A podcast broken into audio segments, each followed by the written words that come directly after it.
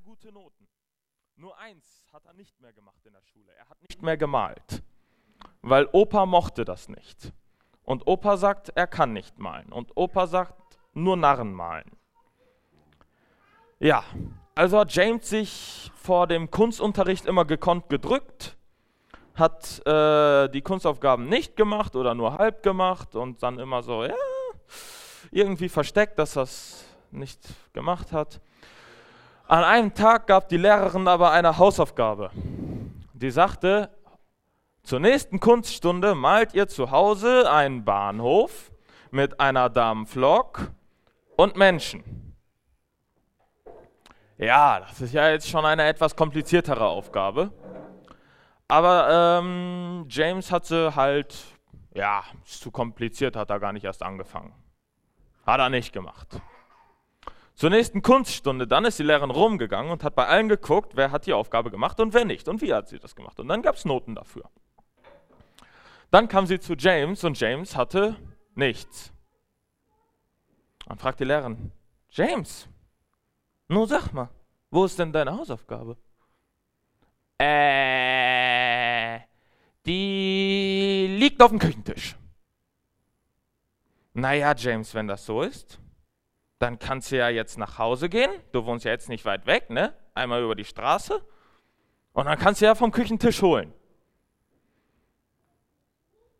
Äh, ja, mach ich. Also läuft James los. Zu Hause. Mama! Mama, ich brauche deine Hilfe. Ich habe der Lehrerin gesagt, ich hätte einen Bahnhof mit einem Zug und ganz vielen Menschen gemalt und das liegt auf dem Küchentisch. Aber ich habe sie ja gar nicht gemalt. Und Mama so, hä? Wie bitte?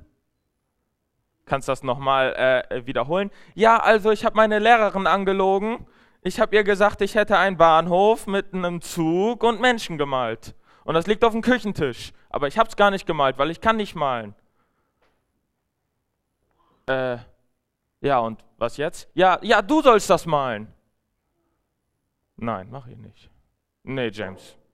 Das, äh, wenn du deine Lehrerin anlügst, da musst du auch selber ausbaden. Du gehst jetzt zurück zur Lehrerin und sagst ihr, dass du es nicht gemalt hast. Ich werde es dir nicht malen. Ja, das war peinlich. Dann musste James wieder zurückgehen zur Lehrerin und ihr gestehen, ja, ich habe es doch nicht gemalt, tut mir leid. Ja, das äh, fand die Lehrerin jetzt nicht so gut. Und sie sagte, du gehst jetzt nach Hause, äh, nicht jetzt, nach der Schule, zur nächsten Kunststunde wirst du das Bild nachmalen.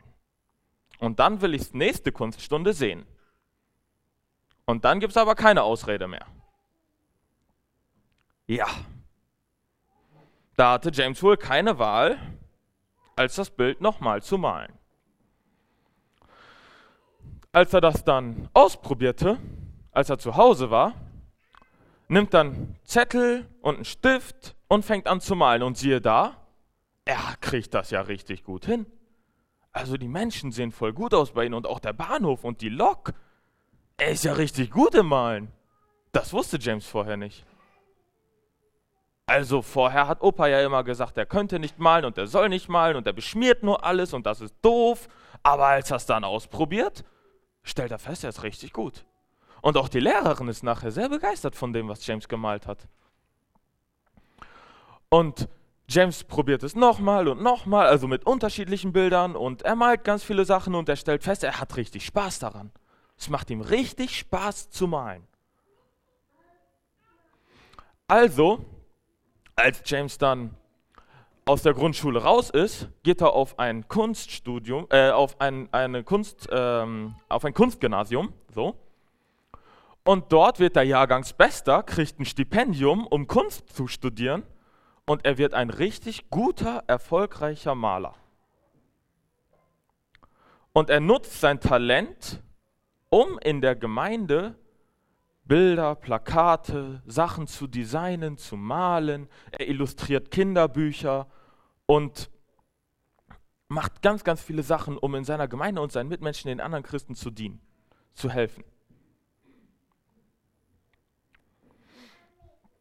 Was möchte ich mit der Geschichte sagen? Also erstmal die Geschichte ist fiktiv.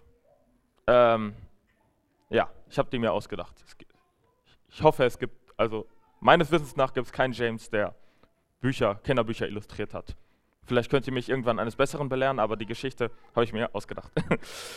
ähm, was möchte ich damit aber sagen? Es geht darum, Gaben zu entdecken. Jeder hat ein Talent, wirklich jeder. Niemand hier, der im Raum sitzt, könnte sagen, ich kann nichts. Es geht nicht. Jeder kann irgendetwas. Und wenn man denkt, man könnte nichts oder nichts, worin man wirklich gut ist, dann hat man sich noch nicht gut genug ausprobiert. Irgendetwas werdet ihr immer finden und das ist ganz interessant, wie in der Geschichte von James. Interessanterweise sind es manchmal die Dinge, von denen wir gar nicht erst erwarten, dass wir gut darin sind, die, die uns Spaß machen. Manchmal probieren wir Sachen gar nicht erst aus, weil wir denken, nee, also ich habe früher mal die Erfahrung gemacht, ich bin darin nicht gut oder ich habe kein positives Feedback bekommen oder wie auch immer. Aber ähm, doch, probiert es aus. Also vielleicht seid ihr ja doch richtig gut darin. Ihr wisst es nicht, solange ihr es, ihr es nicht ausprobiert habt. Und wenn man eine Gabe entdeckt hat, ein Talent, dann ist es, wie mit James, dann ist es unsere Aufgabe, das zu trainieren, darin besser zu werden, immer äh, weiter das Talent auszuarbeiten und Gaben sind dafür da, um anderen Menschen damit zu dienen, um ihnen damit zu helfen. Jedenfalls nach dem biblischen Verständnis. Im Neuen Testament geht es ganz, ganz viel um, äh, Geme um Gemeinden. Ähm, das Neue Testament hat ja so, kann man so einteilen in Evangelien, die vier Evangelien, Matthäus, Markus, Lukas, Johannes. Dann gibt es ähm, die Apostelgeschichte, auch ein interessantes Buch. Und danach, die Briefe sind ja alle an Gemeinden gerichtet. Das heißt, danach geht es darum, was ist eine Gemeinde? Wie funktioniert eine Gemeinde? Was machen wir? Wofür sind wir da? Warum machen wir, was wir machen? Und ganz, ganz viele Fragen werden dort beantwortet. Alles, was sich die Leute damals so für Fragen gestellt haben. Weil eine Gemeinde war etwas relativ Neues. Also es gab ähnliche, vergleichbare Sachen. Es gab viele Vereine dort damals. Es gab Vereine für Sport, für Kunst. Es gab sogar Beerdigungsvereine, also Vereine, da bist du nur beigetreten, damit du nachher eine vernünftige Beerdigung bekommen hast. Es gab ganz, ganz viele verrückte Sachen damals in, zu der Zeit. Aber so etwas wie eine Gemeinde, wo man hingegangen ist, um einen Gott anzubeten oder Sachen zu machen und Predigten hören oder sowas, das war relativ neu. Das gab es nicht. Wenn du zu einem Gott gebetet hast, bist du in einem Tempel gegangen. Aber privat sowas zu machen, ortsungebunden, war relativ, nee, gab es nicht. Deshalb haben sich die Leute dort logischerweise auch viele Fragen gestellt. Wie funktioniert jetzt eine Gemeinde? Was machen wir? Warum machen wir das? Welche, ähm, wie funktioniert das Abendmahl? Was ist die Taufe? Also solche ganz, ganz, ganz viele Fragen. Und in der Gemeinde ist natürlich auch interessant das Thema Gaben. Wie setze ich mich in einer Gemeinde ein? Was tue ich dort? Wenn ich eine Gabe habe, ähm, wo setze ich die ein? Setze ich die überhaupt ein? Ist es meine Pflicht, mich in der Gemeinde einzusetzen oder darf ich einfach hier in den Reihen sitzen und äh, jeden Sonntag kommen und zuhören oder wie funktioniert das jetzt? Kann ich mich vielleicht auch einfach raushalten und so Konsumchrist sein, der nur hört? Darüber möchte ich heute mit euch reden, über das Thema Gaben und ich finde, da gibt es einen richtig coolen Bibeltext zu. Der steht in... Mh, Genau. Der steht in Römer 12, Vers 3 bis 5. Das möchte ich jetzt mal vorlesen. Den Bibeltext, ihr seht das hier, genau richtig, seht ihr hier auch. Ähm, ich rufe daher aufgrund der Vollmacht, die Gott mir mit seiner Gnade gegeben hat, jeden einzelnen von euch zur nüchternen Selbsteinschätzung auf. Keiner soll mehr von sich halten, als, an, als angemessen ist. Maßstab für die richtige Selbsteinschätzung ist der Glaube, den Gott jeden in einem bestimmten Maß zugeteilt hat. Es ist wie bei unserem Körper. Er besteht aus vielen Körperteilen, die einen einzigen Leib bilden und von denen doch jeder seine besondere Aufgabe hat. Genauso sind wir alle, wie viele und wie unterschiedlich wir auch sein mögen, durch unsere Verbindung mit Christus ein Leib. Und wie die Glieder unseres Körpers sind wir einer auf den anderen angewiesen. Erstmal wichtigste und in, ähm, also für einen Bibelschüler die wichtigste Frage ist immer die nach dem Kontext. Ne? Ein Bibelschüler, die erste Frage, die er äh, stellt, wenn er einen Bibeltext liest, ist, was ist der Kontext? Und da fangen wir auch gleich mit an, ich. ist das erste Wort in unserem Bibelvers oder in unseren Bibelversen. Ich rufe daher aufgrund der Vollmacht. Wer ist ich? Also der Autor tut ja so, als ob jeder wüsste, wer er ist, sagt einfach ich, anstatt sich vorzustellen. Ja, es ist ja der Römerbrief, haben wir ja gerade gesehen. Und ähm, ich möchte ein bisschen zum Kontext was erklären. Der Römerbrief wurde von Paulus geschrieben. Paulus ist auch ich, also er ist derjenige, der sich da vorstellt.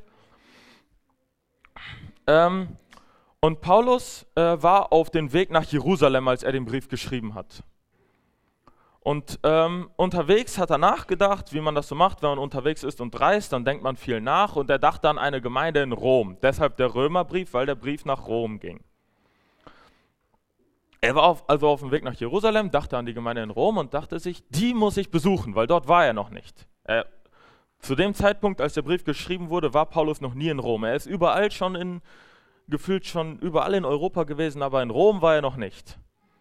Die Römer, von denen hat er sehr viel Gutes gehört. Und er dachte sich, diese Gemeinde, diese Leute, die sind so bekannt. Ich war noch nie dort, aber ich habe schon so viel über die gehört. Ich muss dorthin und die treffen. Und dann hat er gesagt, ja gut, wenn ich gleich nach Jerusalem fahre, als nächstes könnte ich ja nach Rom fahren. Und ja, mm, dann schreibe ich schon mal einen Brief und den schicke ich dann dorthin, so als Vorbote, und dann erkläre ich den schon mal so, kann ich ja schon mal ein paar Themen ansprechen, die mir so auf dem Herzen liegen. Ich habe so viele Herzensthemen, so viele Sachen, die ich denen erzählen und sagen möchte. Und äh, am besten schreibe ich schon mal diesen Brief, dann sind die vorbereitet, die wissen, dass ich komme, die wissen, was für Themen ich mitbringe, können sich ja schon mal darauf vorbereiten, mir eine Unterkunft bereitstellen. Und genau, das ist eine gute Idee. Paulus war nicht irgendjemand, er spricht ja von der Vollmacht, die Gott ihm gegeben hätte. Ähm, Paulus, bevor er Gemeinden gegründet hat und durch die Welt gereist ist und ähm, Christen, äh, Leute zum Christentum bekehrt hat und äh, so Apostelsachen gemacht hat, ähm, war er ein Schriftgelehrter. Schriftgelehrter müsst ihr euch vorstellen, Schriftgelehrter, das ist sowas wie ähm, ein Professor fürs Alte Testament. Und Paulus, der war echt, ähm, er hatte eine richtig, richtig gute Ausbildung. Also er war sozusagen an der allerbesten Hochschule, die es so gab. Und hat ähm, richtig gut, äh, wusste richtig viel über das Alte Testament, aber mit dem Christentum konnte er früher noch nicht besonders viel anfangen. Anfangs hat er die Christen tatsächlich sogar verfolgt. Weil er sagte, es kann nicht sein, dass die hier das Alte Testament, die Grundlage, was ich alles gelernt habe, ich weiß ja viel besser als die, können ja nicht sein, dass die jetzt so tun, als hätten die da durch irgendeinen Jesus das Alte Testament komplett neu verstanden. Das geht ja nicht. Es gibt nur eine Auslegung, das ist die, die ich gelernt habe. Genau. Und dann hat er eine Gottesbegegnung gehabt, hat Gott oder Jesus höchstpersönlich getroffen in einem Lichtstrahl, der vom Himmel kam. Und dann hat er verstanden, die Christen, die haben ja doch recht gehabt. Die haben ja doch recht. Jesus gibt ja doch. Also hat er das Ganze, was er gelernt hat, nochmal neu überarbeitet. Hat mit der Zeit, das wird so ein bisschen angeteasert in den Briefen, kann man so zwischen den Zeilen so ein bisschen lesen, noch ein paar mehr Gottesbegegnungen gehabt. Und er hat dann, er hat dann das Ganze neu, neu überdacht und durch diese Ausbildung, die er hatte, durch diese Gottesbegegnungen, durch äh, die Vollmacht, die Gott ihm gegeben hat, durch, diese, durch den Heiligen Geist, den, den er dann hatte, war er wirklich sozusagen der, der Apostel. Es gibt ja die meisten Briefe in den, ähm, in, in, im Neuen Testament werden ja, sind ja von Paulus geschrieben, von ihm selbst. Und niemand hat diese Vollmacht, diese Autorität, die Paulus hatte, angezweifelt. Weil alle wussten, der hat die heftigste Ausbildung von uns allen, der kennt sich am allerbesten im Alten Testament aus, der ist von Gott höchstpersönlich dazu berufen worden, Apostel zu sein, Missionar zu sein, Gemeindegründer zu sein. Und deshalb darf Paulus das auch so sagen, was er sagt. Deshalb glauben wir das auch alles, was er schreibt, weil wir davon ausgehen, er, er hat wirklich, ähm, er hat das Ganze wirklich verstanden. Er weiß, wovon er spricht. Also kein Zweifel an Paulus. Dann geht er weiter. Die erste Aufforderung, die er macht, ist, schätzt euch selbst mal ein. Überlegt mal, also er schreibt, denkt nicht zu hoch von euch, setzt eure Messlatte, Messlatte nicht zu hoch, seid nicht hochmütig, denkt nicht, dass ihr irgendetwas könnt, was ihr nicht könnt. Aber denkt doch nicht zu tief von euch. Seid auch nicht, äh, macht euch selbst nicht klein. Das hat ja auch keinen Sinn. Wenn man sagt, nee, ich kann das nicht, ich bin so schlecht da drin, aber eigentlich kann man es ja doch. Also es ist wichtig, da eine gute Balance, eine gute Mitte zu finden und zu wissen, worin bin ich gut und worin bin ich aber auch schlecht. Einfach so mal eine nüchterne Selbsteinschätzung zu machen. Dazu fordert er Paulus auf. Und ich würde euch jetzt einfach mal, ich würde mal sagen, äh, wenn Paulus schreibt, wir sollen das machen, dann können wir das ja auch einfach mal machen. Hier euch jetzt mal ein paar Sekunden Zeit, so eine Minute oder so, und dass ihr mal über euch nachdenkt und so denkt, was kann ich gut, was kann ich schlecht? Und dann, wie Paulus wirklich sagt, denkt nicht zu hoch von euch, also nehmt nicht Sachen an, die nicht wahr sind, aber macht euch auch nicht klein.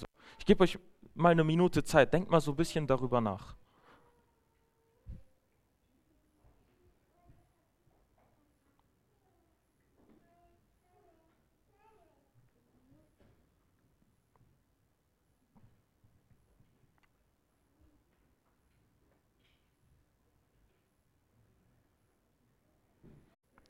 Dann geht Paulus weiter mit, es ist wie bei unserem Körper. Bei unserem Körper weiß jedes Körperteil ganz genau, was es kann. Die Nase kann riechen, das Ohr kann hören. Die Nase wird nicht zum Ohr sagen, lass mich hören. Es ist wie bei unserem Körper, wir haben ganz viele unterschiedliche Körperteile. Die meisten davon sehen wir nicht mal. Viele Körperteile können wir ja so von außen sehen, ne? Kids? Wo sind die Kids? Sind alle weg. Was für Körperteile haben wir denn so? Traut euch. Arme, Füße, Zähne. Das ist auch ein Körperteil, auch wichtig. Das brauchen wir alle ein künstliches Gebiss. Schmeckt ja auch nicht.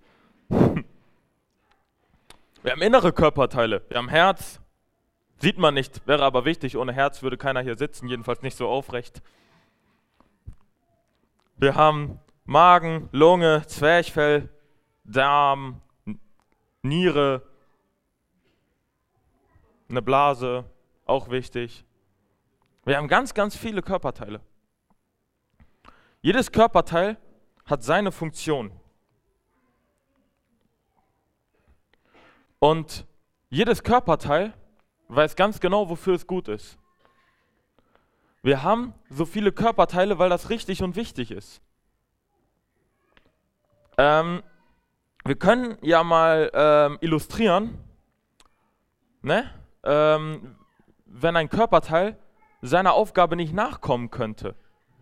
Und da ähm, würde ich die Gabi mal bitten, hochzukommen. So, Gabi. Die hat ja schon ein bisschen gesungen, ne? Die kennt ihr ja bereits. Hallo, das ist Gabi. Welche Farbe hat deine Zahnbürste? Äh, blau. Blau. Wir sollten tauschen. Nein.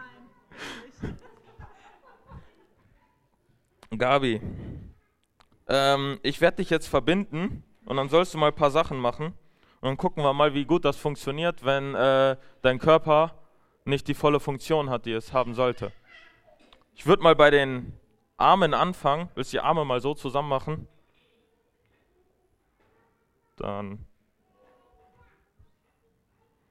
gucken wir mal. So. Hände funktionieren jetzt erstmal nicht. Kein Problem, man kann auch mit den Füßen greifen. Es gibt, es gibt Leute, habe ich gesehen, die können mit den Füßen malen. Das ist heftig, wirklich. Also es gibt Künstler, die malen Bilder, das ist deren Beruf, aber die haben keine Hände, die malen mit den Füßen. So. Versuch mal mich zu boxen. Aua. Funktioniert noch, ne? Darf ich dir deine Brille abnehmen? Hätten, hätten wir vielleicht erst machen sollen. Tut mir leid. Jetzt verbinde ich dir mal deine Augen. Ja, jetzt bist du demnächst blind. So. Blinde Leute. Kannst ja versuchen, auf andere Art und Weisen zu sehen. Kannst ja riechen, wo ich bin. Hast du heute Morgen geduscht? Nee.